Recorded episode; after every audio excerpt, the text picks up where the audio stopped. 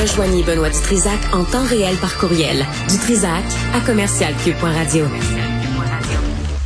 Je vous invite à lire euh, un, texte dans le Devoir aujourd'hui intitulé Amira El Kawabi et les 59% de racistes québécois. C'est Micheline Labelle qui a écrit ce texte. Elle est euh, autrice euh, et professeure émérite de sociologie à l'Université du Québec à Montréal. Madame Labelle, bonjour. Bonjour, monsieur. Qu'est-ce qui vous a amené d'abord à écrire ce texte? Qu'est-ce que vous teniez à, à faire comprendre? À faire comprendre que ce, ce la nomination de Mme Amira El-Gawabi, affirmant qu'il y a 4,59 de racistes, c'est un chiffre qu'elle a vu probablement il y a plusieurs années. Et c'est un chiffre qui avait été euh, délivré par, euh, rendu public par euh, un sondage de, qui a été fait en 2007 dans le contexte de la crise des accommodements raisonnables par Léger, la firme Léger, et qui était au croche finalement. Donc, j'ai voulu revenir sur la question du 59 et puis... Euh, euh quoi, selon vous, le sondage comme tel était tout croche? Euh, j'utilise vos mots, là? Oui, oui, tout à fait. Il était déficient. Expliquez-nous pourquoi. Ben, à cause de la définition ben, du racisme qu'il donnait dans le dans le dans le, sondage, euh, à cause du euh, de, il arrivait par exemple à, à il posait des questions telles que les gens pouvaient répondre, je me considère comme euh, légèrement raciste ou moyennement raciste ou très raciste. Ils mettaient ça tout ensemble, ça donnait le 59 Non seulement on n'agrège pas comme ça, là, euh, mais aussi c'est que qu'est-ce qu'on entend par racisme? Si on part sur des mauvaises bases, euh, là, l'interprétation, euh, ça peut être autre chose. On peut avoir des gens qui ont des préjugés, mais pas nécessairement des préjugés d'ordre raciste. On peut avoir des gens qui ont des questions par rapport à des groupes différents, qui sont un peu euh, ou sont curieux, mal à l'aise, etc. Mais c'est pas nécessairement raciste. Donc, j'ai commencé dans le texte à donner une définition classique du racisme, mmh. définition scientifique qui correspondait pas du tout à la définition qui était donnée à l'époque par euh, Léger, d'accord? Et donc, je dis que ce sondage-là, est-ce que Amira El-Gawabi, elle a sauté là-dessus, en plus de tous les autres préjugés qu'elle a euh, manifestés euh, depuis, entre autres quand elle dit que les Québécois sont obsédés par la pureté de leur sang. Hmm. Là, je peux dire ici que ce commentaire-là, là, en particulier, là, c'est vraiment ce qu'on peut appeler, dans mon domaine, du racisme à rebours.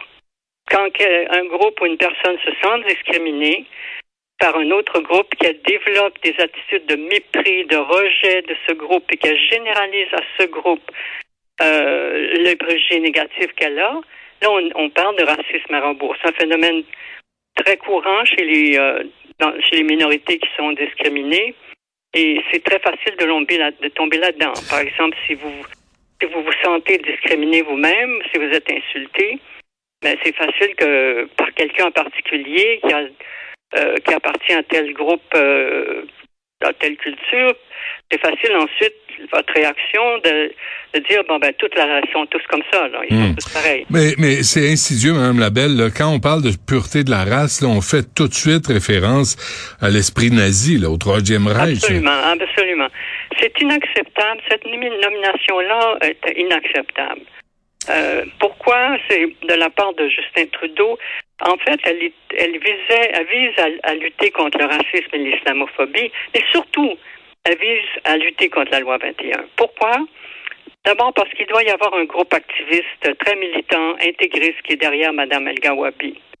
Ensuite, ça va provoquer tout le contraire du but visé. Pour la même raison, quand vous êtes attaqué injustement, vous n'avez pas nécessairement envie de combattre les préjugés, vous avez juste envie de répondre dans le même style. Ouais, vous n'avez pas euh, le goût d'ouvrir le dialogue là, quand vous êtes insulté comme ça. Vous n'avez pas le goût d'ouvrir le dialogue, vous avez juste le goût de contre-attaquer. Ouais. Et c'est cette nomination-là, euh, elle est partiale, elle est politique. Euh, qu'est-ce qu'il vise, Trudeau? Il vise le million de Canadiens de confession ou de culture musulmane. Donc, c'est de l'opportunisme pur.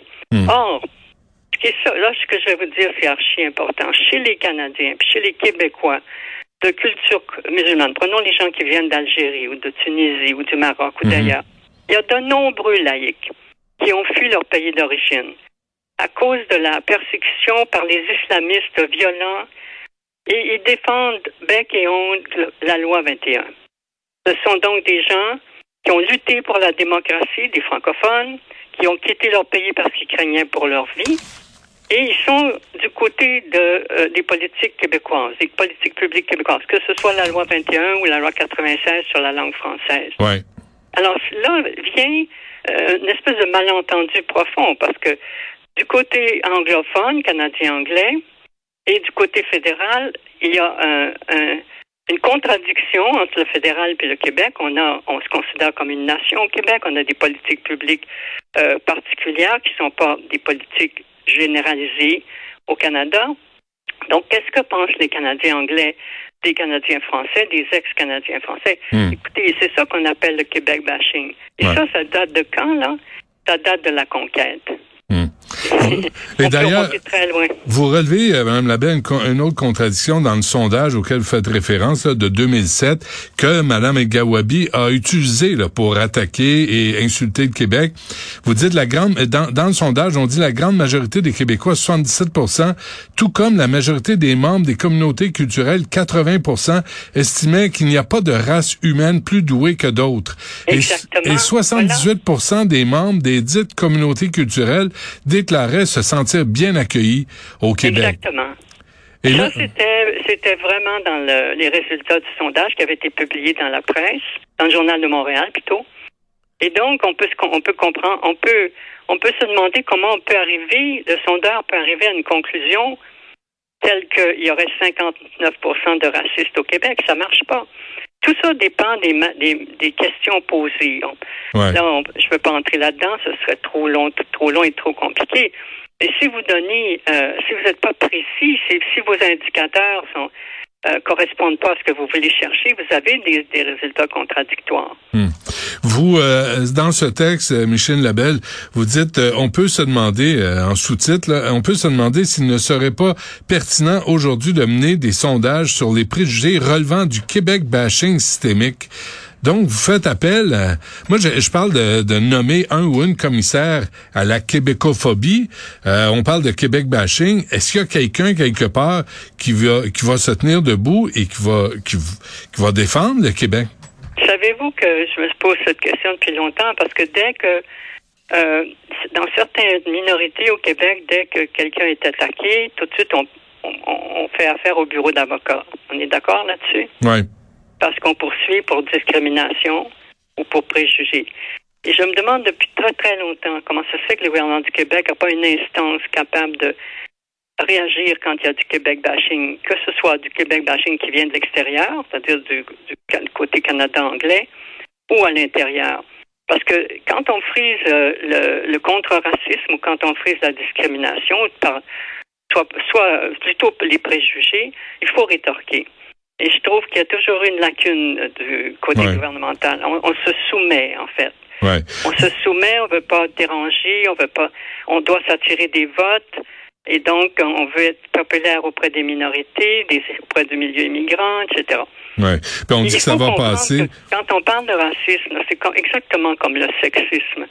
Ça existe dans tous les groupes, d'accord? Pas Mhm. seulement dans la majorité ou, ou, euh, euh, C'est comme la violence, la violence euh, conjugale. là. Il y en a dans toutes les communautés. Exactement. Il y a du bon monde. Il y a du bon monde partout. Il y a des crapules partout. Là, euh, ces histoires-là. Moi, je, la dernière question que j'ai à vous poser, Micheline Labelle, j'invite les gens à lire votre texte dans le Devoir aujourd'hui. C'est vous enseigner à l'UCAM. Est-ce que le dialogue sur tout ça, là, le racisme, le, la, l'is- la pseudo-islamophobie, là, tous les préjugés qu'on peut avoir, la xénophobie, est-ce que c'est un dialogue possible dans vos cours à l'UCAM avec vos Ah. étudiants? Écoutez, là, je suis à la retraite, mais quand j'ai j'ai enseigné pendant 30 ans la sociologie du racisme, et on évoluait ensemble, du début du cours jusqu'à la fin du cours. Je vous donne un exemple. J'avais dans mon cours un warrior. Ça, c'était au cours dans les années 90, très, très hostile aux Québécois, d'accord? Il venait de... Il, warrior, il venait des, euh, euh, du, du groupe iroquois. Et au, à la fin du cours, il, on avait, euh, il y avait tellement de compréhension, là, on, on cheminait sur la compréhension de ce que c'est le racisme, que euh, il avait loué un autobus pour nous faire visiter euh, un, village à Benaki, tout le groupe court. Ah, je vous ouais. donne juste ce petit exemple. J'avais, je pourrais vous en donner des centaines d'exemples parce que j'avais des policiers, des fonctionnaires dans mes, dans mes cours, etc. Plusieurs années après, le Warrior m'a écrit un courriel en me disant Madame Labelle, je vous remercie parce que je suis devenu travailleur social. Il a étudié dans une université francophone, il est devenu travailleur social. Ça, c'est le plus, gros, plus beau témoignage. Mm, mm. Ceci dit, aujourd'hui, je n'enseignerai probablement pas euh, le- la sociologie du racisme de façon confortable à cause du mouvement woke. C'est-à-dire, j'étais obligée de, de quand je de- j'expliquais que, euh, par exemple, qu'est-ce que c'est des euh, épithètes racistes? Quand on parle des gens euh, avec des, des termes dérogatoires, des Mhm. termes négatifs, je donnais des exemples. Mais là, je, je me demande si je pourrais encore donner ces mêmes exemples. Et Imagine. pour répondre à votre question, j'en suis absolument persuadée. C'est l'éducation, c'est la seule façon. C'est comme l'antisexisme. C'est la seule façon par laquelle on peut arriver au dialogue. Hmm. Pas par des nominations partisanes et politiques, surtout pas par des gens comme Mme El Gawabi qui enflamme. Là.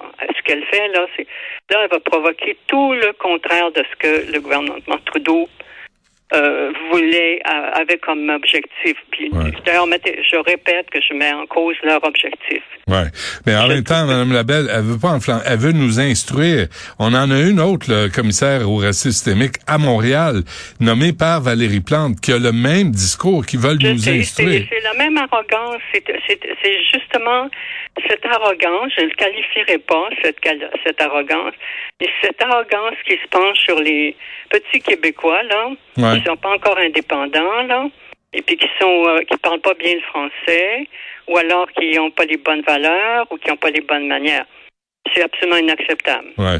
À lire euh, Micheline Labelle, qui est euh, professeure émérite de sociologie à l'Université du Québec à Montréal à la retraite. Madame Labelle, euh, merci pour ce texte dans le devoir. Vraiment, c'était c'est éclairant, puis c'est ce dont on a besoin pendant ce débat de société.